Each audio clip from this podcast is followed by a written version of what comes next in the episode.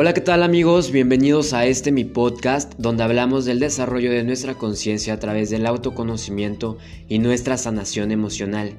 Yo soy Mau Sánchez y te invito a que juntos logremos ser nuestra mejor versión. Hola amigos, ¿cómo están? Me da mucho gusto una vez más, como siempre se los digo, estar con todos ustedes una semanita más, un lunesito Qué increíble de verdad que este sea nuestro episodio número 8 y ya en dos semanas más llegamos a los 10 capítulos. Les voy a tener una sorpresa cuando lleguemos a los 10 episodios, muy especial para todos ustedes, porque quizás para muchos me digan, oye Mau, pero apenas son 10 episodios, son muy poquitos. Pero para una plataforma que apenas va comenzando a desarrollarse como lo es eh, el tema de los podcasts, pues la verdad es que he sido muy constante y he dedicado horas de trabajo, de editar, de escribir eh, algunos textos, las palabras clave, ya sabes que son las que ocupo siempre en mis guiones. Y pues esto de verdad que significa mucho para mí, porque como sabes, y te lo he compartido anteriormente, esta era una de mis metas uno de mis sueños hace varios meses y pues bueno, justo hace un mes y medio he podido concretarlo y la verdad es que en lo personal a mí me hace mucha ilusión. Fíjense que muchos amigos conocidos que me han contactado a través de mis redes sociales me han preguntado cómo es que grabo, qué herramientas son las que ocupo, el tipo de edición, si ocupo un micrófono especial y la verdad es que me gustaría hacer un episodio especial donde yo hable sobre estas herramientas, estas técnicas, cómo es que yo lo hago, para que tú también lo puedas hacer y tú también te animes a entrarle a esto de la onda del podcast, que yo estoy muy seguro que en unos años, un año, dos años, esto va a reventar y va a ser ahora lo nuevo. Entonces, si te gusta, aparte compartir. Eso es claro. Entonces, si te interesa esto, escríbeme en mis redes sociales y yo con mucho gusto lo voy a grabar. El día de hoy, siguiendo con la secuencia de los temas de tanatología y del duelo, vamos a hablar de un tema bien interesante que a muchos y muchas de ustedes les va a interesar y que además me estuvieron preguntando a través de mis redes sociales eh, del episodio anterior que tuvimos sobre el duelo. Si aún no me sigues en mis redes sociales y quieres contactarte conmigo, te invito a que lo hagas a través de mi Instagram. Estoy como mao.desánchez y de Facebook como Mauricio Díaz. Por ahí puedes compartirme tus experiencias, darme sugerencias sobre un tema en específico que te gustaría que hablara, sobre un tipo de duelo en especial, por ejemplo, o simplemente si me quieres pasar a saludar, yo soy el más feliz del mundo de estar en contacto contigo y de poder conocerte, por lo menos en fotos. ya es ganancia, amigos. Hoy vamos a abordar, como te digo, un tema muy interesante. Vamos a abordar una de esas preguntas infinitas sin respuestas que suelen hacer los niños a los adultos. Vamos a hablar de la muerte.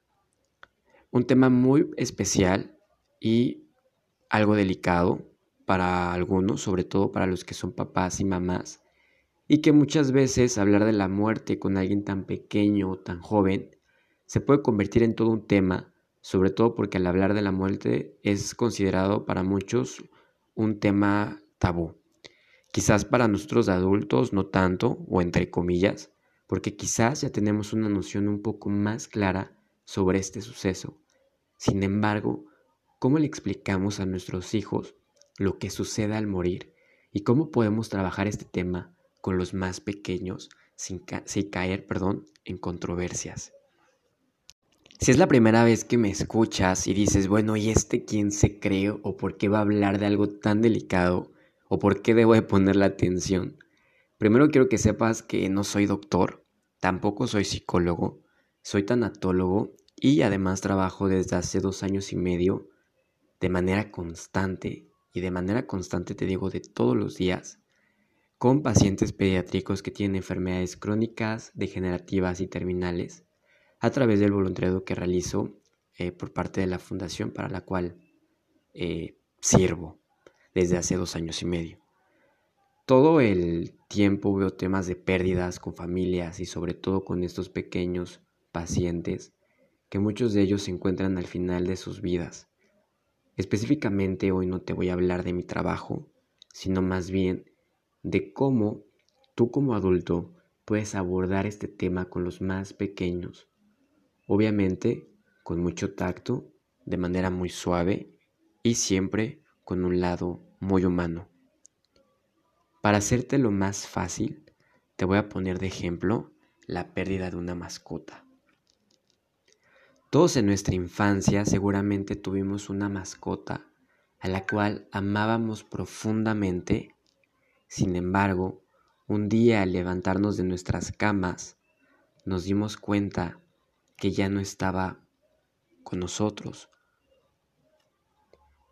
Te pido que te conectes por unos instantes con esta emoción, que recuerdes cómo fue tu primera vez al perder a tu mascota. ¿Cómo te sentiste?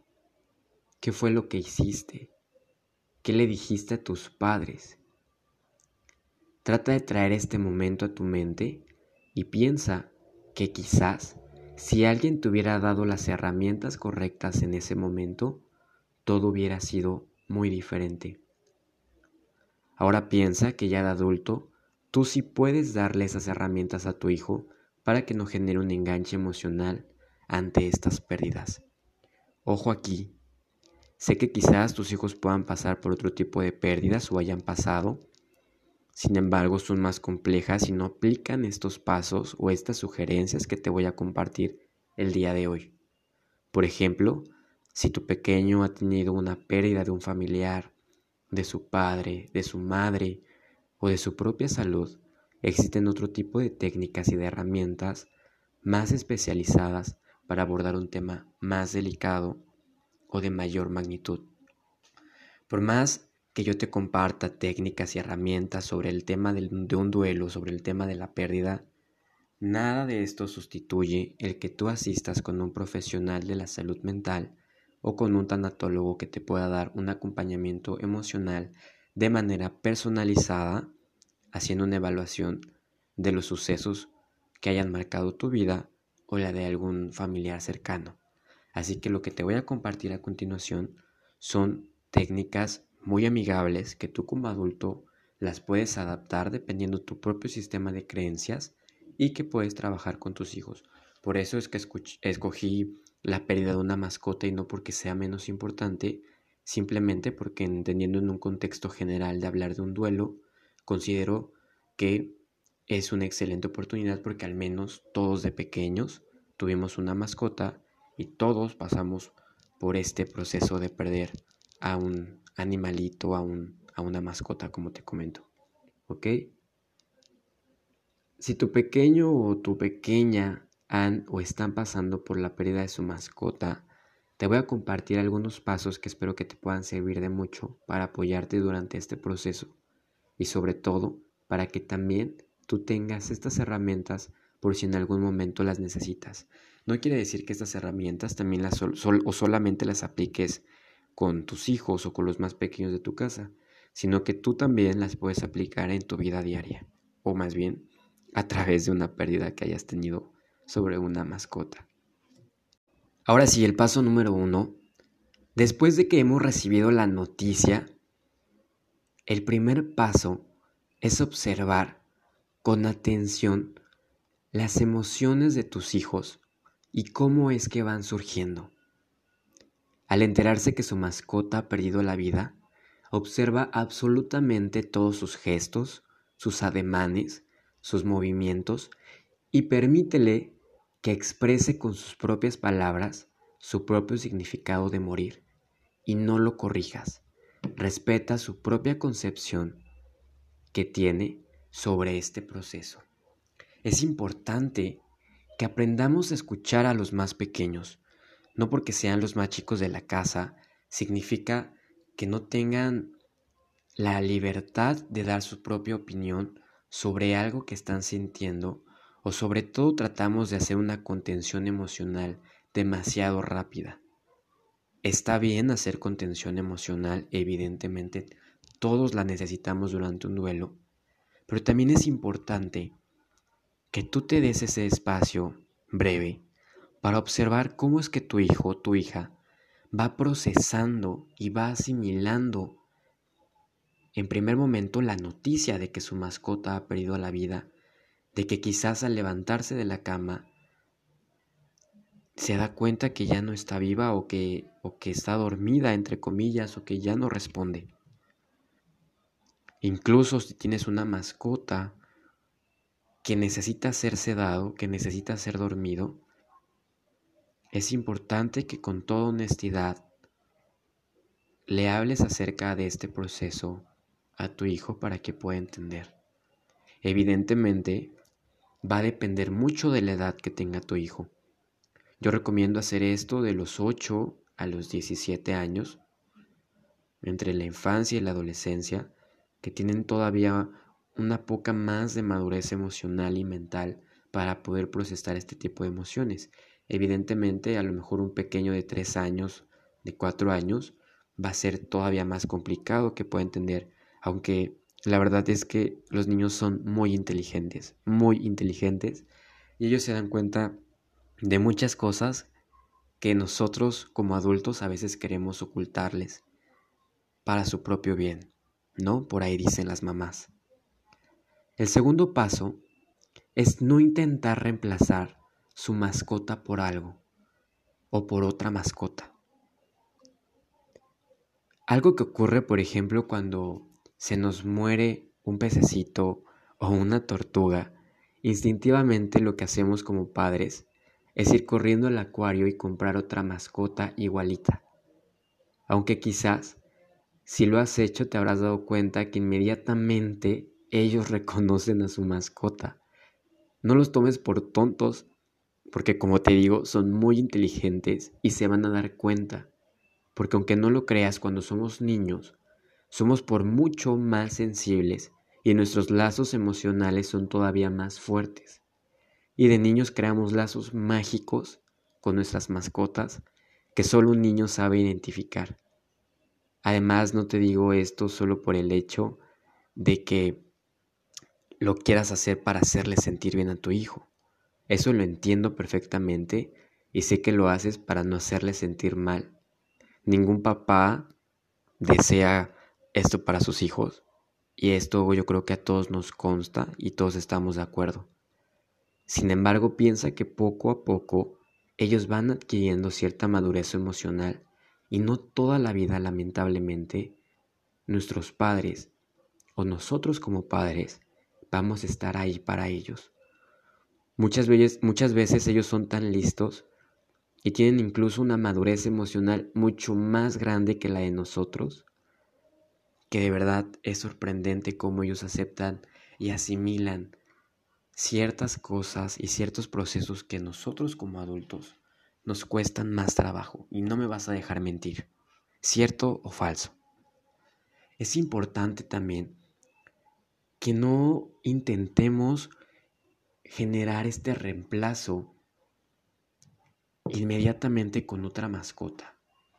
Primero por lo que te comento y segundo porque es importante que desde chicos aprendamos que ningún ser vivo, ningún ser humano es reemplazable.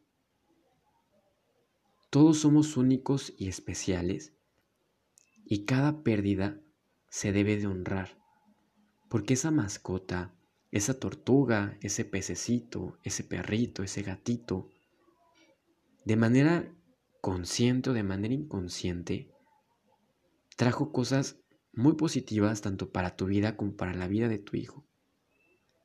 Y es importante que no empecemos a crecer con esta creencia del reemplazo. Porque si no, ¿qué pasa cuando somos adultos? Creemos que cuando una pareja se nos va o cuando una persona se nos va, inmediatamente tenemos que buscar su igual o su reemplazo para sentirnos otra vez cómodos. ¿Te das cuenta de esto? Esto en un momento, aunque tú lo hagas por su bien, entre comillas, ya cuando lo desmenuzamos con temas de conciencia, suena bastante egoísta, ¿no? El hecho de que desde pequeños crezcamos con esta idea de reemplazar a otras personas o a otros seres para hacernos sentir bien, creo que es todo un tema, aunque eso lo podemos abordar en otro episodio. El paso número 3.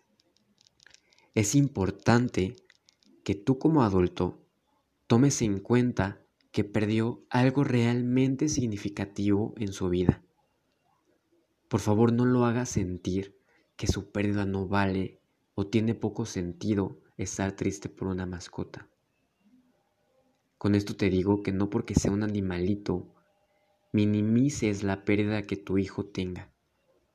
Realmente nosotros no sabemos lo especial que pudo significar la vida de este ser en la vida de tu pequeño. Muchas veces, como te lo explicaba en el episodio anterior, a veces nosotros como personas podemos estar preparados para un tipo de duelo en específico porque tenemos experiencias de vidas pasadas muy similares, porque ya hemos pasado por ese proceso, porque en ese momento hubo mucha gente que nos apoyó a salir adelante, porque a lo mejor teníamos eh, el recurso monetario necesario para poder salir eh, avante de la situación, pagar los gastos que se requirieron, medicinas, etc. Y muchas veces porque creemos que como nosotros sí pudimos superar esa pérdida en específico, creemos que otra persona tiene que hacerlo de la misma manera. Y muchas veces cuando vemos que está tambaleando, cuando vemos que está en el hoyo, en lugar de ayudarla a salir, le echamos más tierra y le reprochamos, uy, yo pasé por la misma pérdida y mírate tú cómo estás. He hecho un saco. Pareces Magdalena llorando por todos los rincones de la casa. ¿No?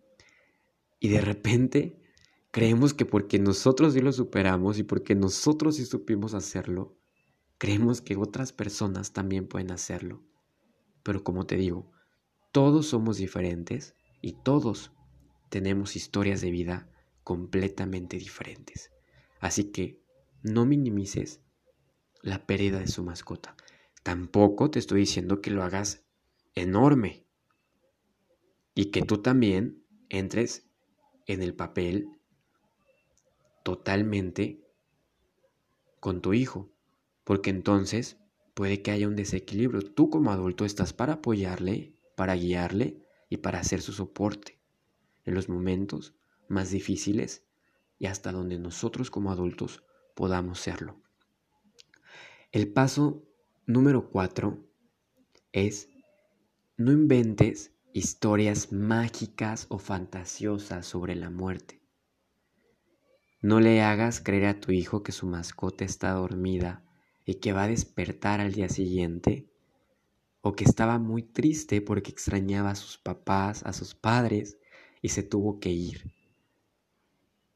Porque si no, esto, lejos de generar un apoyo emocional, va a generar una gran preocupación y culpa sobre tu hijo al pensar que quizás no era feliz con él o que no se sentía a gusto y prefirió marcharse y dejarlo. Esto además lo va a confundir demasiado y se va a sentir profundamente herido y con un sentimiento de abandono, de no haber sido lo suficiente bueno con su mascota, que al final ella optó o decidió por marcharse, ¿no? De repente, a lo mejor como adultos podemos decirle, es que a lo mejor tu mascota se murió o le pasó esto porque no le prestabas atención, porque no le dabas de comer, porque extrañaba mucho a sus papás y por eso se quiso ir o porque a lo mejor eh, Dios la llamó y entonces de niños crecemos y creemos por qué Dios se tuvo que haber llevado a nuestra mascota. Y a lo mejor tu hijo no te lo va a decir, pero por su cabeza están pasando muchísimas cosas. Imagínate que si tú, por las creencias, por el tipo de creencias eh, que tú tengas, y le inculcas a tu hijo que Dios es un, un Dios bueno, un Dios lleno de amor, de compasión, y de repente un día le dices que se lo tuvo que llevar Dios porque no lo cuidaba o porque no lo alimentaba o porque no le ponía suficiente atención, imagínate la confusión que él, a lo mejor en silencio o en su mente, va a estar experimentando, va a estar sintiendo. Ese sentimiento de culpa y de decir, ¿por qué si yo he crecido con esta creencia de que Dios es bueno, por qué entonces se tuvo que llevar a mi mascota? Es importante por esto que no creemos historias fantasiosas ni mágicas sobre este suceso. Más vale hablarlo con claridad, con respeto, pero sobre todo con mucha humanidad y mucha sensibilidad. El paso número 5 es ser empáticos con nuestros hijos. Demostrémosle que nosotros también estamos profundamente conmovidos con su pérdida. Debemos hacerles saber que cuentan con todo nuestro apoyo de manera incondicional. Lo último que podemos hacer, por favor, es culparlos por la pérdida de su mascota, aunque quizás, si hayan sido las razones, que a lo mejor por descuido no lo alimentó, o se le olvidó cambiarle el agua, o no le prestaba atención, o lo descuidó. Es importante que por estos factores hagamos responsables una parte de nosotros también, porque ellos son más pequeños que nosotros y en teoría nosotros somos los más conscientes, o así debería de serlo. Y este punto, ahorita te lo voy a explicar al final, porque es muy importante. Así que seamos empáticos y también demostrémosle que nosotros también estamos profundamente conmovidos con su pérdida. El paso número 6 es respetando tu sistema de creencias y las que tengas en casa, ya sean budistas, católicos, cristianos, musulmanes, etc., puedes brindarle algunos conceptos básicos en lo que a tus creencias respecta, sin que lo confundas y sin que lo llenes y lo atiborres de información.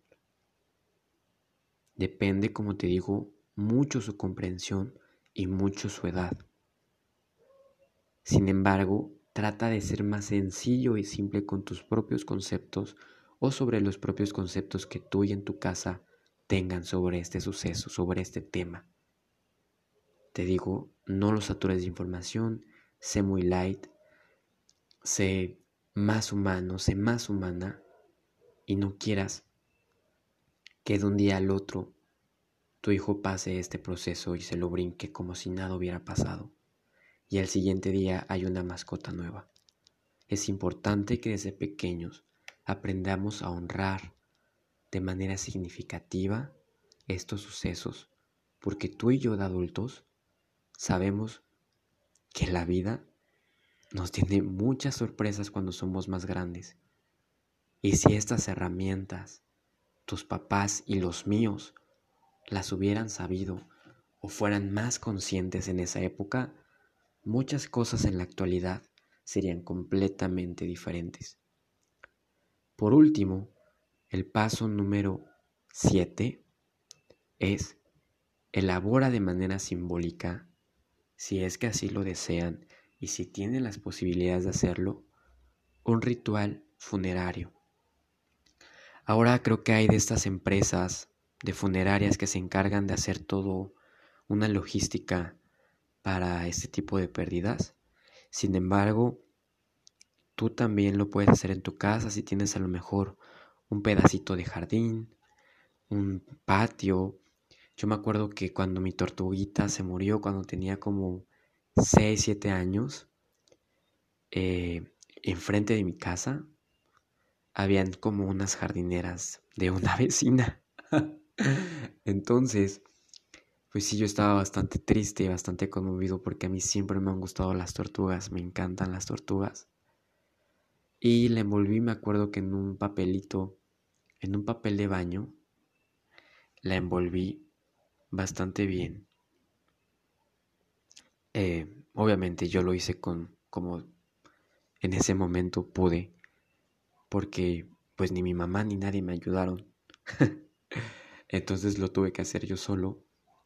Y me acuerdo que la envolví y fui a rascar a la jardinera y le hice un pequeño huequito.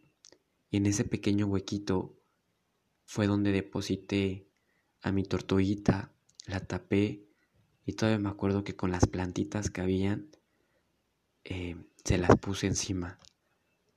Y siempre he sido como muy sensible, siempre he tenido este, esta capacidad o este don, como quiera que sea, como se le llame, de ser bastante sensible. Y me acuerdo que por primera vez en mi vida estaba teniendo contacto con este proceso y le dediqué unas palabras. Obviamente ahorita no me acuerdo qué, qué era específicamente, pero seguramente era algo que para mi comprensión y para mi edad en ese momento pues me alcanzaba y lo hice. Y creo que tú también puedes hacerlo y puedes hacer partícipe a tus hijos. Que sepan que es una vida, que es un cuerpo físico también, aunque sea el de un animalito, pero es igual de importante también, porque tienen sentimientos, emociones. Y esto también te ayuda a conectarte con esa parte humana te ayuda también a prepararte, creo yo. Hazlo partícipe en el sentido de que él pueda expresarse, de que pueda dar unas palabras, de que tu hija se pueda soltar a llorar, de que se sienta triste en ese momento, evidentemente, no es para menos. Y sobre todo, apapáchalo, llénalo de besos, de caricias, que tu hijo va a necesitar también mucho de ti en esos momentos. El último paso es si este tipo de conductas o de tristeza prolongada no cesa o no cesa el llanto durante un periodo largo, o que tú notes, nadie, nadie conoce mejor que tú a tus hijos, así que lo que yo lo que yo te diga lo tienes que adaptar obviamente a lo que tú creas más conveniente para tus hijos, porque nadie sabe ni conoce mejor a tus hijos que tú. Yo solamente te estoy compartiendo técnicas y herramientas de manera general. Pero en el momento en el que tú como padre, y esto no es ningún problema para ningún papá, el detectar focos rojos en nuestros hijos, es importante que acudas con un especialista, con un psicólogo o con un tanatólogo que somos los que nos especializamos en los temas de pérdidas de cualquier tipo, para que de manera eh, controlada y de manera estable pueda llevar a cabo su proceso de manera pues tranquila, de manera normal y pues pueda salir adelante de esta situación. Sin duda va a ser un aprendizaje increíble también y muy grato para los dos. Esto lo enfoqué, toda esta información la enfoqué como para niños, como para tus hijos. Aunque a veces yo me he dado cuenta de esto. A veces los niños son tan simples y te repito una vez más, tan inteligentes, que ellos aunque nunca nos hayan escuchado hablar de un tema, a veces tienen sus propias conclusiones y sus propias respuestas y te quedas como de a cuatro y dices, wow, ¿de dónde sacaste esas conclusiones si a mí ni a ningún familiar nunca nos has hablado escuchar de este tema? Sin embargo, su propia comprensión los hace llegar a sus propias conclusiones que muchas veces son muy acertadas. Y a veces nosotros como adultos somos los que más sufrimos por la pérdida a lo mejor de una mascota o de nuestros animalitos. Y a lo mejor ellos como niños son quienes nos dan consuelo a nosotros. ¿no? Así que tú lo puedes adaptar tanto para ti, para un amigo o para tus propios hijos, como tú lo quieras hacer. Es completamente neutro y completamente libre. Por último, regresando al paso número 6 o 5, 5, perdón, en el que te decía que seamos empáticos, es importante, aquí sí, ellos como niños tienen cierta responsabilidad, evidentemente. Pero ¿de quién es el 90% de la responsabilidad o el 95% de la responsabilidad de que haya mascotas en la casa y de que se les permita tener mascotas en la casa a, a, los niños? Somos nosotros como adultos.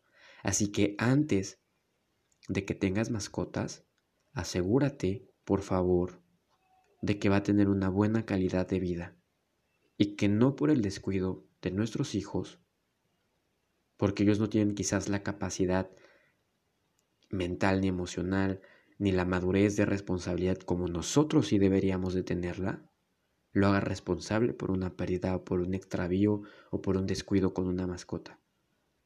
Así que tú como adulto hazte 100% responsable de que al tener una mascota en casa significa mucho cuidado, mucha responsabilidad, dinero, atención y muchas, muchas cosas más. Así que bueno, ya sabes, es nuestra responsabilidad como adultos que las mascotas de nuestros hijos más pequeños tengan una buena calidad de vida. Obviamente que es importante que ellos también desde pequeños vayan aprendiendo de temas de responsabilidad porque esto nos va nutriendo cada vez más. De hecho, muchos terapeutas y muchos psicólogos recomiendan que nuestros hijos o nuestros niños tengan mascotas en casa porque aprendemos el valor de la amistad, de la compasión, del amor desinteresado, de la lealtad de los animales, que es increíble, de la responsabilidad, pero también conlleva otras cosas, como el tema de hoy. Y también es importante que lo hablemos. Ya sabes, creemos más conciencia, creemos niños altamente inteligentes, con una alta inteligencia emocional, para que de adultos creemos una mejor sociedad, una sociedad más despierta, una sociedad más consciente, pero sobre todo más responsable. Ahora sí amigos, con esto llegamos al final de este episodio. Quiero agradecerte porque comiences tus semanas escuchándome. Espero que estas técnicas te puedan funcionar y las puedas compartir con aquellas personas que creas que puedan necesitar escuchar este episodio. Quiero desearte que tengas un excelente inicio de semana, que la paz esté contigo y con toda tu familia.